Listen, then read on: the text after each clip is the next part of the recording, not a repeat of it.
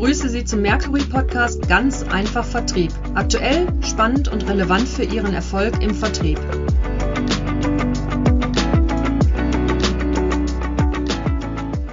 Ich bin Thomas Bogdan und ich begrüße Sie herzlich zu unserem heutigen Podcast. Wir alle wissen, dass das Verkaufen in der heutigen Zeit deutlich komplexer geworden ist. Es erfolgt in Teams, Kunden erwarten Mehrwerte statt Informationen zu Produkten und Preisen. Ihre Buying Journey hat sich signifikant verändert. Kunden erwarten darüber hinaus eine synchrone und abgestimmte Information, Beratung, Orientierung und Betreuung über alle Touchpoints des Anbieters hinweg. Damit erweitert sich aber auch die Kundenhoheit vom Vertrieb auf zusätzliche Bereiche wie zum Beispiel Inside Sales, Backoffice, Service oder auch den technischen Kundendienst. Der klassische Außendienst verliert das alleinige Mandat auf den Kunden. Kunden entlang der gesamten Customer Journey mit positiven Erfahrungen kontinuierlich zu begeistern, das verlangt, dass alle in die Marktbearbeitung involvierten Abteilungen gemeinsam an einem Strang ziehen. Mein Kollege Matthias Huckemann sagt dazu immer, Synchronisieren ist das neue Selling und hat auch im letzten Jahr ein gleichnamiges Buch geschrieben und auch veröffentlicht. Insofern kommt natürlich auch dem technischen Kundendienst eine hohe strategische Bedeutung zu. Und das ist genau der Punkt, auf den ich mich heute gerne fokussieren möchte. Also die Rolle des technischen Kundendienstes im Rahmen der Marktbearbeitung. Vor diesem Hintergrund bin ich jetzt nicht allein in diesem Podcast, sondern habe Verstärkung mit hinzugenommen. Und ich freue mich ganz besonders auf unseren heutigen Gast Florian Müller. Schönen guten Tag, Herr Bogdan. Hallo, Herr Müller. Herr Müller, Sie sind Group Director Werkskundendienst Deutschland bei unserem mhm. Kunden Vilo, einem der weltweit führenden Premium-Anbieter von Pumpen und Pumpensystemen. Schön, dass Sie heute dazukommen konnten.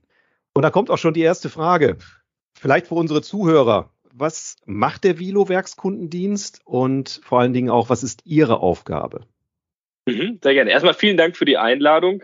Ich freue mich sehr, auch heute hier ein paar paar Inhalte von uns preiszugeben und ähm, Ihnen da Rede und Antwort zu stehen. Ähm, erstmal zu mir persönlich. Mein Name ist Florian Müller, wie, wie schon angekündigt, bin 35 Jahre, bin schon eine ganze Weile bei Vilo, schon seit 2006, bin, bin sozusagen schon ein, äh, ein Urgestein hier, habe meine Ausbildung auch gemacht und danach auch ähm, das Studium immer begleitet bei Vilo und bin seit etwas mehr als einem Jahr der Leiter für den Werkskundendienst in Deutschland.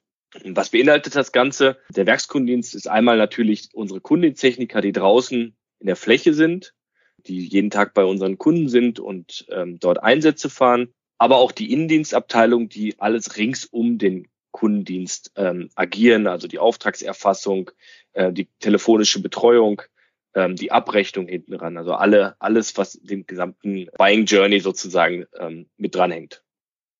Was sind denn so zurzeit die Herausforderungen, mit denen Sie zu tun haben? Ja, im Moment muss man sagen, äh, leben wir natürlich in einer sehr, sehr unruhigen Zeit, muss man sagen. Ähm, das fängt äh, natürlich bei den, bei den ganzen Herausforderungen an, die wir extern im Moment haben, die Corona-Zeit, ich glaube, da braucht man nicht mehr viel zu sagen. Das hat uns alle getroffen. Ähm, aber da kommen wir, sind wir auch ganz gut mit durchgekommen. Jetzt ist natürlich dieses der Einfluss durch die, die unterbrochenen Lieferketten ähm, in Asien, der damit mit reinspielt, aber natürlich auch jetzt ähm, der Ukraine-Krieg, der jetzt noch ganz, ganz frisch dazugekommen ist. Äh, das sind natürlich alles Herausforderungen, die Einfluss auf unser tägliches Geschäft haben. Was dazu kommt, ist, dass es am Fachkräftemangel am Markt gibt. Das betrifft die Installateure, Verarbeiter am Markt natürlich, aber genauso wie auch uns selbst sodass wir ähm, Fachkräfte ähm, suchen müssen. Die Recruiting-Methoden haben sich verändert. Früher war es so, dass bei einer Ausschreibung viele Bewerber waren. Wir sind ein namhaftes Unternehmen, viele Bewerbungen sind eingegangen. Heute ist es eher andersrum, ähm, sodass wir eher werben müssen, um Arbeitnehmer zu finden für unser Werkskunden. Gelingt uns immer noch, aber die Recruiting-Methoden haben sich geändert. Ja, welche, welches spielt noch mit rein? Ähm, der ökologische Anspruch haben wir natürlich auch. Das zieht sich ja auch durch den ganzen Trend, äh, durch die Megatrends. Und da, da ist so ein, ja, so ein zweierlei Bild ist eigentlich da rein. Zum einen wollen wir unsere Produkte natürlich möglichst oft und häufig reparieren, dass sie länger lebensfähig sind sozusagen und damit nicht, nicht äh, recycelt werden müssen. Mhm. Auf der anderen Seite möchte man natürlich auch frühzeitig vielleicht Energieeffizienzen schaffen, sodass frühzeitig ein Produkt ausgetauscht wird um einfach Energie, energetisch besser unterwegs zu sein für unsere Kunden. Und das ist immer so eine Schwierigkeit, in welche Richtung es geht. Da prasselt im Moment sehr, sehr viel auf uns ein, muss man sagen. Ja, das kann ich mir vorstellen. Am 4. Mai von 16 bis 17 Uhr veranstaltet Mercury International ein kostenfreies Webinar zum Thema moderne Verkaufstaktik, differenziertes Verkaufen. Wenn Sie sich dafür anmelden möchten, finden Sie den Anmeldelink in den Shownotes dieses Podcasts oder gehen Sie auf www.mercury.de. Dort finden Sie ebenfalls den Anmeldelink. Wir haben ja gerade über das gemeinsam abgestimmte Vorgehen entlang der Buying Journey gesprochen. Auch bei Ihnen, das haben Sie ja gerade auch anklingen lassen, im Werkskundendienst hat sich jetzt einiges getan. Äh, Sie sind dort auch im Wandel. Mhm. Was ist denn so der Ansatz für die Zukunft? Welche Strategie fahren Sie im Werkskundendienst? Also bevor ich auf die Zukunft vielleicht eingehe, sage ich mal was zu der Vergangenheit. Wo kommen wir denn mhm. eigentlich her? Und der klassische Kundendienst äh, basiert eigentlich ähm, auch bei Vilo wie in vielen anderen Unternehmen natürlich auch auf den, auf den Basic Services. Man hat irgendwann angefangen damit, dass gesagt, man Produkte verkauft hat und gesagt hat, wenn ein Produkt nicht den Anforderungen entspricht, ähm, muss es repariert werden. Entweder im Gewährleistungszeitraum, was wir natürlich nicht hoffen, oder danach einfach Produkt mhm. muss repariert werden. Oder der Kunde möchte selbst das Produkt reparieren und bezieht bei uns einfach nur Ersatzteile dafür. Das mhm. sind die Basic Services. So hat der Werkskunde jetzt auch bei Vilo angefangen. Ist schon lange her, äh, schon einige Jahre. Und jetzt und in den letzten Jahren haben wir sehr, sehr starken Fokus darauf gesetzt, dass wir auf die Value-Added Services eingehen. Also nicht nur klassisch Basic Reparatur und Ersatzteile, sondern was können wir für ein Value-Added bringen für unsere Kunden? Das fängt an bei, bei Inbetriebnahmen, Instandsetzung, Instandhaltung, Objektbetreuung, energetische Beratung, äh, der Austausch am Ende, ähm, der noch dazu spielt. Das heißt, wir wollen eigentlich ein gesamtheitliches Dienstleistungsportfolio anbieten, was es einmal für uns natürlich als Firma Vilo wesentlich einfacher macht, planbar zu sein. Eine Reparatur muss meistens von jetzt auf gleich stattfinden. Wenn wir gut gewartete Produkte im Feld haben, wissen wir, dass die Ausfall, das Ausfallrisiko geringer ist. Mhm. Und Wartungen sind einfach planbarer für uns. Das ist besser für uns, aber auch für den Kunden natürlich. Der kann besser schlafen, weil er weiß, er hat ein gutes Produkt im Keller und das fällt nicht mitten in der Nacht aus oder es gibt irgendwo kalt Wasser oder äh, gar kein Wasser, wenn es ganz schlecht läuft. Das heißt, es ist für, für uns, aber auch für unsere Kunden dann ähm, wesentlich besser. Für die Zukunft kann man sagen, dass man immer mehr, da, dass wir immer mehr dahin gehen zu den All-in-Lösungen. Das heißt, dass wir, dass wir wirklich Lösungen für unsere Kunden anbieten, inklusive Fernüberwachung. Wir haben da das ViloCare, so dass wir auf die Anlagen uns draufschalten können. Wenn Fehlermeldungen da sind, bekommen wir oder der Kunde oder beide direkt Bescheid. Wir können direkt eingreifen, äh, entweder aus der Fernüberwachung oder vor Ort. Zum All-In-Paket kann natürlich auch so etwas wie eine Anschlussgarantie dabei sein, dass wir für unsere Kunden mehr Kostensicherheit haben und ähm, so dass das eigentlich eher noch Gesamtpakete werden und nicht mehr diese einzelnen Silos. Ganz am Anfang war der Vertrieb, verkauft nur das Produkt. Dann kamen Basic Services dazu, Value-Added Services und jetzt sprechen wir eigentlich über komplette Lösungen dabei. Die zusätzliche Strategie dabei ist, Sie hatten es ja eben schon angesprochen, dass wir über den kompletten Customer Journey und den, den oder beziehungsweise den Buying Journey aktiver sein wollen. Der ADM verliert das alleinige Mandat. Er hat immer noch ein Mandat darauf, aber nicht mehr alleinig. Das heißt, wir haben so viele Kundenkontaktpunkte in der ganzen Kette. Der Kundentechniker vor Ort, der Innendienstmitarbeiter über Telefon, E-Mail, auf der Homepage, egal welche Kundenkontaktpunkte es gibt. Und das wollen wir natürlich bespielen und auch Potenziale daraus schöpfen. Und da ist natürlich der größte, größte Hebel für uns einfach, wenn der Kundendiensttechniker vor Ort ist. Und wir haben sehr, sehr, sehr viele äh, Touchpoints jeden Tag, dass diese Chance einfach genutzt wird. Dahinter steckt ja auch so ein Stück weit, dass der Kundendiensttechniker ja in vielen Fällen ja eine deutlich höhere Glaubwürdigkeit beim Kunden mhm. hat oder genießt als jetzt der klassische Verkäufer. Also auf, auf jeden Fall, auf jeden Fall. Ist ein ja. ganz anderer Ansatz dabei. Ja, ja, absolut. Ja, Sie sprachen ja bereits schon über einige Bausteine im Ansatz. Was sind weitere Erfolgsbausteine in Ihrem Konzept? Ja, genau. Also dieses, was ich gerade zum Schluss gesagt habe, dass die Erfolgsbausteine eigentlich da sind, dass wir die Chancen nutzen wollen, die wir haben mit den Kundenkontaktpunkten jeden Tag, dass wir die Dienstleistungsoffensive einfach pushen. Es geht nicht mehr darum, nur ein Produkt zu verkaufen, sondern es geht darum, ein Produkt inklusive einer äh, Dienstleistung und wenn möglich auch noch einem, einer Lösung am Ende zu verkaufen. da wollen wir einfach aktiver werden draußen. Und deshalb haben wir verschiedene Bausteine jetzt dabei. Äh, wir wollen für den Kundendienst bauen wir eine Argumentationsleitfäden auf. Wir bauen Anreizsysteme auf für den Techniker, dass er vor Ort den Anreiz auch hat, mehr zu tun und die Chance zu nutzen. Wir wollen einfache, schnelle, digitale Prozesse für unsere Kunden entwickeln, dass der es auch einfacher hat, mit uns in Kontakt zu treten.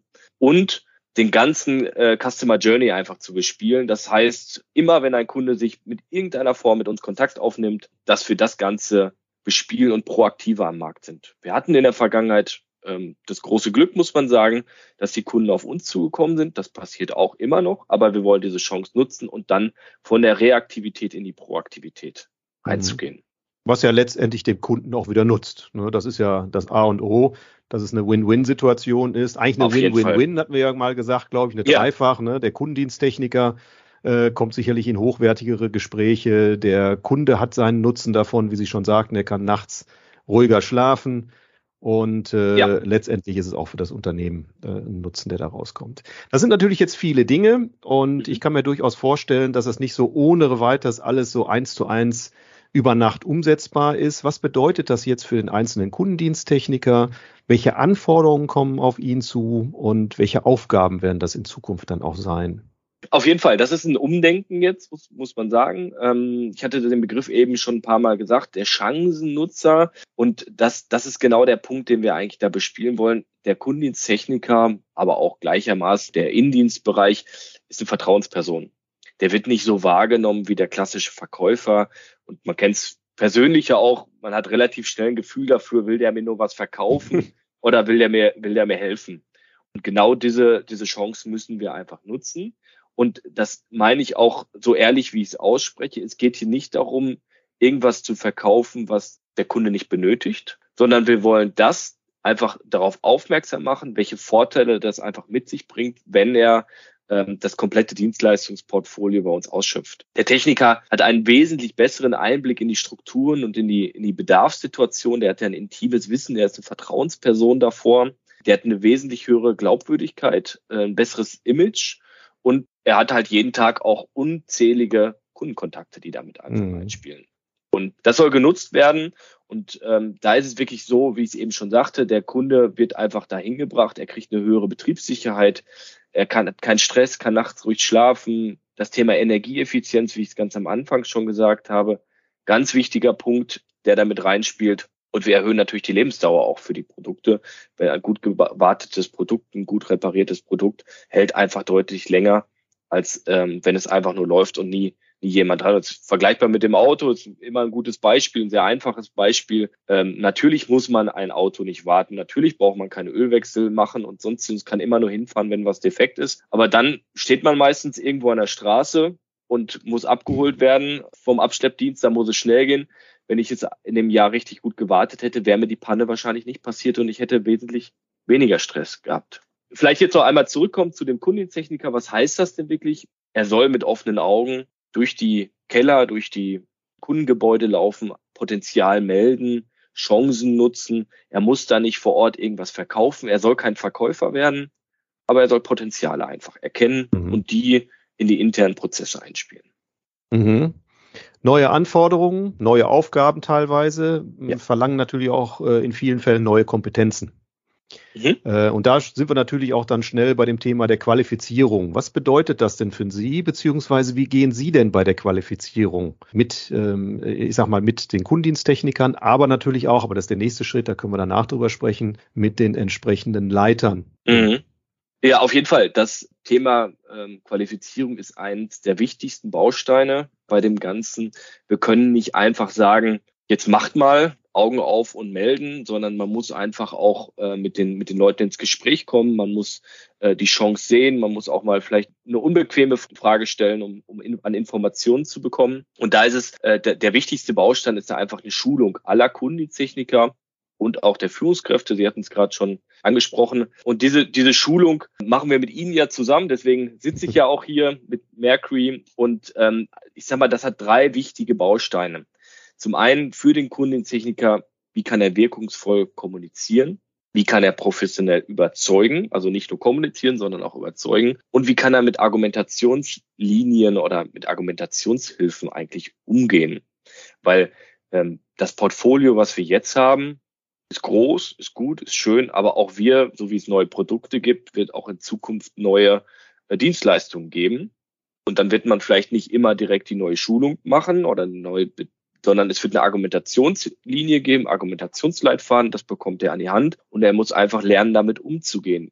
Guckt sich das an, sieht, was gibt's für Gegenargumente, was gibt's für Vorteile dabei und kann damit mit seinem eigenen Sprachgebrauch dann losgehen nochmal, ist mir ganz wichtig, der Kundentechniker wird bei uns kein Verkäufer und der Kundentechniker soll auch nicht so wahrgenommen als Verkäufer, sondern er soll einfach mit seinen Worten, mit seiner Ehrlichkeit, mit seinem Standing überzeugen. Das ist mir ganz wichtig dabei. Und deswegen gibt es diese, diese Schulung. Alle Kundentechniker sollen dazu geschult werden, zu den Themen, sodass sie in Zukunft mit den Bausteinen, den wir noch an die Hand geben, ähm, was ich eben schon gesagt habe, mit den, mit der Offensive, mit den Leitfäden, mit, den, mit dem Anreizsystem damit der letzte Baustein, dass sie das auch gut umsetzen können. Und es soll Coaching-Konzepte geben. Und das ist für die Führungskräfte ganz wichtig. Ein Coaching für die Führungskräfte ist eins der wichtigsten Bausteine, weil die müssen das Ganze begleiten. Auch das ist für, für viele neu. Das Thema Coaching und Führung ist ja schon eins der wichtigsten Bausteine dabei. Und deswegen gibt es auch für die Führungskräfte da extra Coaching-Schulungen. Ja, Sie sprachen Coaching an. Ich denke auch ein wichtiger Punkt, um ähm, nicht nur die Mitarbeiter dann vorzubereiten und die Führungskräfte, sondern auch natürlich den Mitarbeiter in schwierigen Situationen mal mit zu begleiten. Absolut. Genau. Aber Sie, Sie sprachen über die Führung, Sie sprachen über die Coaching-Konzepte. Welche Rolle wird dann in Zukunft die Führung spielen?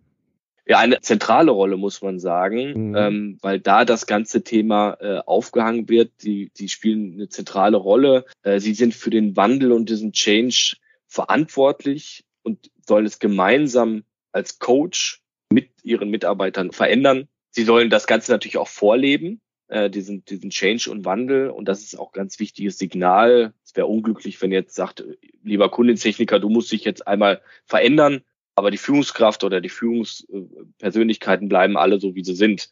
Ähm, das ist ein kompletter Wandel, ein kompletter Change, wo sich alle verändern müssen. Sie sollen Botschafter dieses Wandels sein und das Ganze einfach vorleben.